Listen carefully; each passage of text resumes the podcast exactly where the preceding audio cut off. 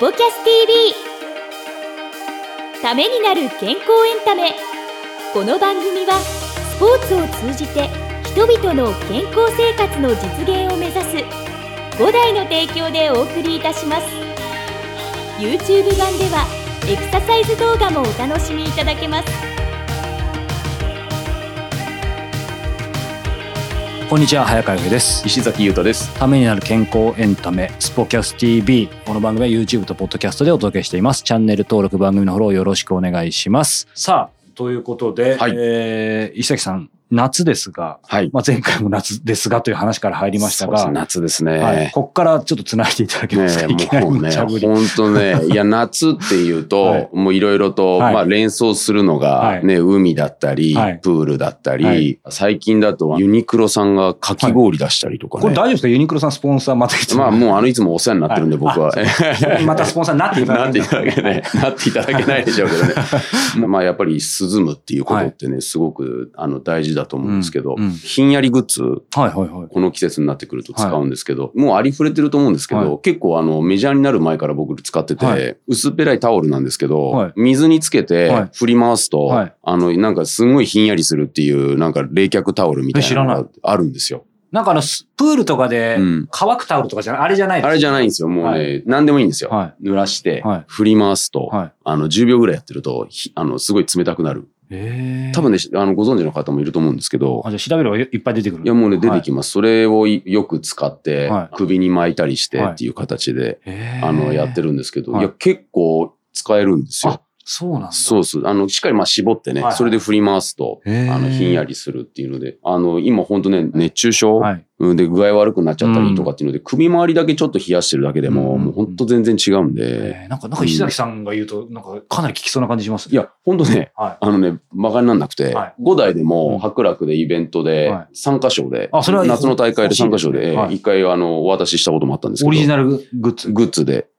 えー、じゃあ今後ちょっとね、うん、オーダーが多ければちょっといいかもしれないですね。ねそうなんですよね。はい、その時ね、予算があったんでね。はい、まあ、ニーズがあればね、また、えー、そうですね、はい、はい。じゃあちょっとそれもチェックしてみたいと、はい、ぜひ思います。はい、ということで、えー、今週もですね、えー、前前回、前回に引き続いて、うん、えー、株式会社ミルテル創業者で広島大学大学院理系科学研究科教授の、えー、田原秀俊先生をゲストにお迎えして、えー、この後本編をお届けしたいと思います。はい、えー、それではどうぞ。勉強になります。今そのよくあるっておっしゃいましたけど、なんか他にもこう、せっかくまさに創業者田原先生出てくださってるの、なんかテテロメアに、もう今テロメアってもう健康にちょっと意識ある方はもう誰しもが聞いたことあるけど、なんかちょっと間違った情報の取り方してる人もいると思うんですけど、ん。なんかちょっとよくある勘違いとか、まあ逆にこれだけはきちっとしておいてほしいみたいなことありますか？そうですね。まあなるべくあれ、遺伝子年齢みたいな話はちょっとしないようにしていて、うん、ある意味まあその、その40歳であれば40歳平均だったらまあ遺伝子年齢40歳ぐらいですね、みたいなことは言えると思うんですね。それを前面にちょっと出しちゃうと、まあ例えば本当に悪くて遺伝子年齢80歳ぐらいですよ、みたいなデータが出た時にですね、まあじゃあ日本人の平均、まあ、あの平均寿命いくら月84ぐらい？だとしたら、え、あと4年しか生きられないんですか？みたいなことを勘違いして言われる人がいて、いやいや、それは違いますよと。テレメ短い人でも長生きしてる人もいるし、テレメが長い方でも早く亡くなられてる方もいらっしゃるので、あくまでも寿命とは切り離して考えてくださいということなんですね。かなりごっちゃになってる人いますよね。まあ、僕も正直ちょっとなってましたけど。はい。それ違うんです。分かってきたことは、はい、例えば今回あの、石崎さんのデータ、テロメア強度15ってよかったんですけど、はい、まあこれが本当にマイナス20ぐらいで、マイナス20ってまあ60歳ぐらいになりますよね。はい、マイナス20ぐらいでこう悪いと。まあ例えばもう本当、60歳ぐらいの方がマイナス20だと80ですみたいな話になると、うん、まあ、非常に悪いと悲観的に,、になりがちなんですけども、まあそこはもちろん長い方がよりいいんですけども、短くても実はテロメアオ度の方が病気との関係が重要なんですね。これは、あの、私が言ってるからじゃなくて、ちゃんとデータ出してみると、うん、テロメアはあんまり変わらないんだけども、うん、G テールが短い人は、例えば乳がんになってるとかですね。うん、例えば、あの、慢性腎疾患の方が、もう血管がボロボロになっていくとか。透析してる方が、やっぱりテロメアよりも、やっぱり G テールの方が大事だってことが分かってるので、まあそういう意味では、そのテロメアの強度って、あの、の方ですね。まあ、テロメアでから遺伝子年齢を出すサービスっていうのは、あの世界中で何個かあるんですけども、はい、彼らはそれしかできないです。うん、で、我々はもうその下のそのちょろっとしかない尻尾、うん、一番我々で大事なところが測れて、はい、まあ、そちらをメインに見てもらったらいいので、うん、あまり遺伝子年齢っていうとか、まあ、テロメア強度の方は、あまり気にされなくてよくて、まあもちろん長い方が喜んでもらってもいいんですけど、まあ、まあよくあの勘違いされる命の回数券とかって、まああまり僕使いたくないんですけど、なんか亡くなったら命がなくなるみたいなので、あまり使いたくはないんですけども、い。ろいろ読んでいくとそういうのも書いてる先生方もいらっしゃるので、まあ、ただ、まあ、そちらよりも、やっぱり、この今 G テール、まあ、専門用語で言えば G テール、はい、あの、検査で言えばテロメア疲労度、うんまあ、どのくらい今、端っこの尻尾が削れてますか？っていうところを見ていただいて、で、悪かったら、まあ、改善してよくしましょう。と。はいはいはい。だ良くなったら良くなったって今このスタイルでいいんだっていうようなスタンスでやってもらえると健康も維持できるんじゃないかなと思いますね。なるほど。そうするとまあここに僕今ちょうどテロメアテストのこのパンフレットも拝見して今の話とちょうど一緒に聞いてたんですけど基本的な考え方としてテロメア自体は一度短くなると基本的には長くならないと。で、その人の持ってるテロメアの長さっていうのは最初からある程度決まってるみたいな感じなんですか、ね、そこって難しいんですよね。やっぱり個人差があるんですよね。で、難しいのは、まあ、例えば、生まれた時の赤ちゃんのテロメアを測るってなかなかちょっと倫理的に難しくて。そういうデータってなかなかないんですけども。でも、二十歳ぐらい。まあ、うちら学生とか入ってきますから、まあ、あの、ちゃんと、あの、承諾を取ってい。ろいろ測った時に見ると、やっぱりそこでも個人差はあるんですね。だから出発は個人に違う。でもちろん長い方がいいんですけど、でもそこからみんなこうどう生活していったのかとか、タバコ吸ったかとか、うん、まあいろんな環境因子が影響して、多分どっかで長い人が短くなって、あの短かった人が逆、逆転するみたいなことも多分起こる。なんかテロメアのウサギとカメみたいなまあ、そうそうですね。はい、まあ、そういうことが多分起こるんです、はい、で、分かってることはもう細胞レベルで参加するような環境に与えてやると、もう劇的に2倍ぐらいテロメアが早く短くなるっていうのが分かってるんで、まあ、そういう環境で生活しないようにする。まあ、仮に一時的にこうしたとしてもそれを改善するようにするっていうことが大事なので、いわゆるテロメアの長さを測って遺伝子年齢を測るという方は、あんまり気にされなくて、そういう寿命とはもう直結しないっていうことが大事で、科学的なエビデンスも出てきてますので。うんうん、面白いですね。こう、テロメアがあって、その中のまあ先が G テール。で、ただまあいずれにしても、ベースのテロメアもですし、その G テールも、えっ、ー、と、環境要因とかによって、いろいろより守れるみたいなのもあるっていうことですよね。これちょっと、うまく表現できるかわかんないですちょっとお話聞いててやっぱり不思議だなと思ってて、この染色体があって、そもそもテロメア自体がその染色体の先っちょじゃないですか。で、その先っちょのさらに先っちょですよね、G テールって。なんかもう結構僕もいろんな方にインタビューしてきたんですけど、まあ、あえて伺いたいんですけど、なんかやっぱり科学とかって突き詰めると、ある意味対局ですけど、まあ、神様かどうかは置いといてですけど、ちょっともう超人、人を超えた人知を超えたみたいな、なんかそういうのこの、これもなんか先の先にこういうのがあるみたいのってなんか僕は勝手に感じるんですけど、すいません、何を聞きたいのかっていうことじゃないですけど、なんかその辺ってこういうのをまあ発見されたいろいろ触れてて何か感じることってありますか、ね、そうです、神の見えざる手じゃないですけど。まあ最初はもうこのテロメアって何で注目されてたかっていうと、うん、まあ DNA がこうあるんですけども、はい、1個の細胞から2個になった時に、それをコピーしなきゃいけないんですよね。わかります。我々の体の細胞って全部同じ DNA が乗っかってるんですよ。はい、最初は1個なわけです。1個が2個になって、2個が4個になってってずっと増えていくんですけども、増えていくときって、どうやってコピーするかっていうのを今やっても難しくてわからないと思うんですけども、一回コピーされると、端っこはちょっと削れるんです。それがテロメアが削れていくんです。へだから、はい。もうそれは、そのコピーする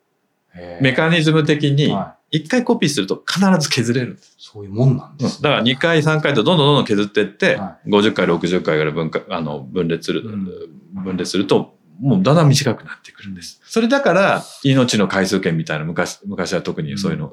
に言われてたりとか、それがなくなっちゃうと、どうなるかというと、染色体でこう X、この X と X がこう、ひっついちゃう。一番の X のところの端っこがついてですね、はい、染色体融合みたいなのが起こって、まあそれで癌になっちゃったり病気になっちゃったりするので、まあそうならないために、まあテロメアがあるんだけども、はい、だからまあそれを守るためのものだっていう考え方だったんですね。そういうところから出発していて、じゃあテロメアの一番端っこでどういう構造になってんだろう、テロメアっていう DNA にどういうタンパク質がひっついてるんだろうとか、うん、尻尾もあるじゃないかみたいなね。はい。はい、まあ尻尾が見つかったっていうところもすごいあの、ある発見だったんですけど、うん、今ちょうど夏でこう海水浴とか行くと、こう、DNA に傷が入るじゃないですか。よく聞きますよね。なんか傷が入ってそれが、シミにもなりますよ、みたいな。傷が入ったら、ちゃんと治す人たちがいるんですね。細胞の中だけ。で、まあそれが治せない病気はあの皮膚がんになっちゃったりとかね、あの、するわけですけども、実はその、切れたら治すっていう仕組みがあるので、この端っこっていわゆるなんか DNA がプチッと切れたものにと同じなんですね。だから、ずっと傷があると思われちゃうので、はい、まあ別に内緒じゃないんですけど、ここだけの話ってわけでもないんですけども。ここだけの結構配信されますけど。配信されます。その尻尾は、いつも隠してる。隠してる。え、どういうことですか？隠してる？隠してる。どうやって隠すと思います？テロメアの G テールがいつも隠れてる隠れてます。隠れてないと、あ、傷、傷だと思って、治しに行くんで、あの、我々の体って治せなかったら、アポトーシスって言って、細胞死を起こすんです。全部の体の中で全部細胞死んじゃうじゃないですか。そうならないために隠してる。へえ。すごいなどうやって隠すと思います？なんかあの、イメージですけど、スって引っ込むような、なんか亀が隠れるような感じになるんですか？なるほど。まあ、それも一つのや、ね、はい、仮説ですよね。えーあの、DNA ってよく二重螺旋階段みたいな感じでなってますね。こうなってますね。ぐにぐにぐにぐにぐにぐに。g テールのところは二重螺旋階段の片っぽだけがこうなってる感じなので、一本、一本突き出てる感じですね。でそれだと隠れないので、まあ、ちょっと螺旋階段は動かせないんですけども、実はその一本出てる部分を、テロメアの二重螺旋階段の中に潜り込ませて隠しちゃう。へ潜り込む。はい。だからまあ、こういう、こういう、ねはい、結果的にこういう輪っか、ループができちゃうんです。ええー。を勝手にやってくれてる。勝手にやってくれる。すごいっすね。乗り込ませだけだと取れちゃうかもしれないんで、タンパク質を貼り付けて、糊でしつけて、外れないように。すごいですね。それがね、それを僕は見たときには、はい、あ、これすげえなと思って。でもそれを発見するのはすごいですね。それロックフェラー大学のティティア・デ・ランデっていうね、はい、あの先生が発見したんですけど、そのりをつけてるタンパク質も見つけて、本当にこう、輪っかになってますよと。我々の染色体の DNA ってこう紐なんだけど、最後はこう輪っかになってるんです。今かなりもうちょっと神の領域に入ったところからまたすいません、普通に戻って恐縮なんですけど、これ今、ここまでお話聞いてきた方、僕も含めて、あ、これ、いや、すごいなと。ミルテルのテロメア検査受けてみたいなって思う方も結構出てきたと思うんですけど、改めて、なんかまあすごいなっていうの分かったんですけど、例えばですけど、通常のね、健康診断とか、うん、人間ドックか。人間ドックと例えば DNA 検査とかとの違いとか、もしくはその併用とか、なんかその辺のざっくりとした考え方とかってのはどう思ってればいいんでしょうね？そうですね。あの、やっぱり健康診断で、まあ今病気があるかどうか。うん、まあ、それによって食事との関係も出てきますから、はい、あの、やはりまあ自分の健康診断みたいなのは必ず受けた方がいいですね。まあそこで、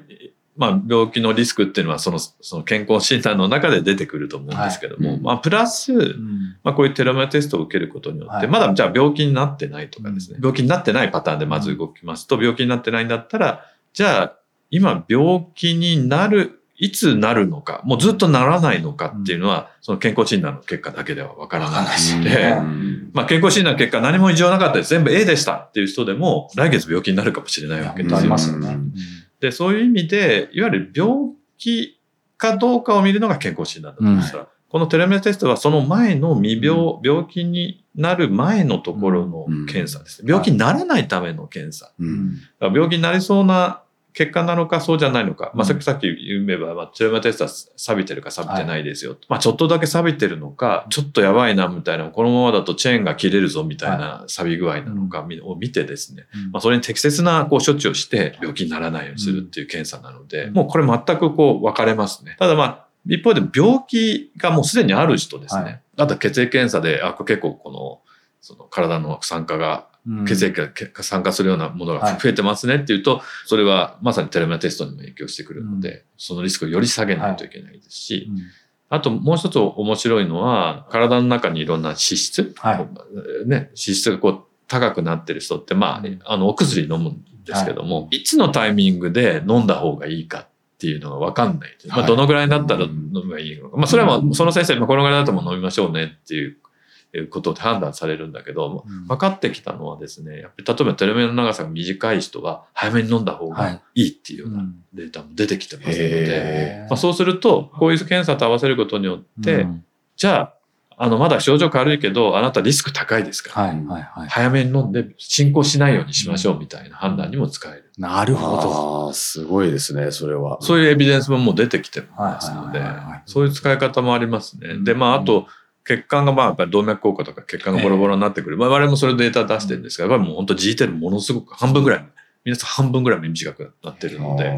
まあ、じゃあそこを、こうボロボロにならないように対策していきましょうっていうことを、まあそういうこれとあのテレマテストと合わせることによって、まあより精度よくできてくるのかなと思いますね。これ今、やっぱテロメアとその酸化っていうね、キーワードが先ほどから頻繁に出てきたと思うんですけど、まあ、僕もそういう、健康気使ってるつもりなんですけど、やっぱり酸化とか、まあ、糖化も気をつけますけど、やっぱりいわゆる炎症っていうのがやっぱり全ての結構ね、病気とかのいろんな原因になってるみたいな話もよく聞いたりするんですその、やっぱりこれはまあ先生も答えられる部分と答えられない部分あるかもしれないですけど、その G テールのやっぱりさっきのそれが短くなってるボロボロと炎症とかっていうのも関係あるんですかってそもそも先生に聞いていい質問なんかわかんないですけど。そうですね。まあ、老化っていう現象自体がやっぱり炎症と戦うものなので、例えば、その炎症が起こっているところにやっぱり老化細胞が現れたり、うんはい。で、老化してくると、この炎症に関わる、ちょっと難しい言葉、サイトカインっていうような、炎症を起こすサイトカインが出てくるので、やっぱり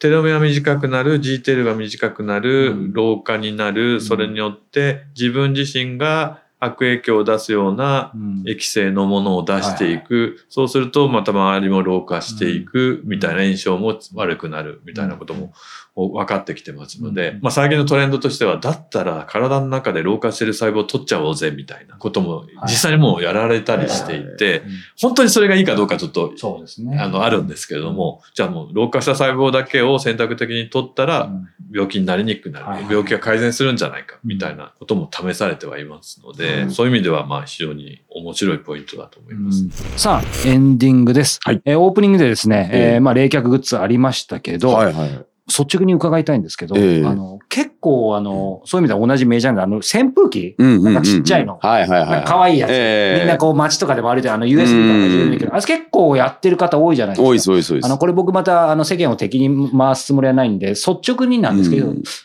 そんな涼しいのかなと思うんですけど、涼しい。どうなんですかねないよりはいいんじゃないかなと思いますけどね。はいはいはい、あの、あると、うんはい、僕も持ってますよ。家族一人ずつ持ってますね、あれ。結構使ってるじゃないですか。なんかヘッドホンみたいになるやつで、こう両方ともわーってなるやつとか。ただ、ただ、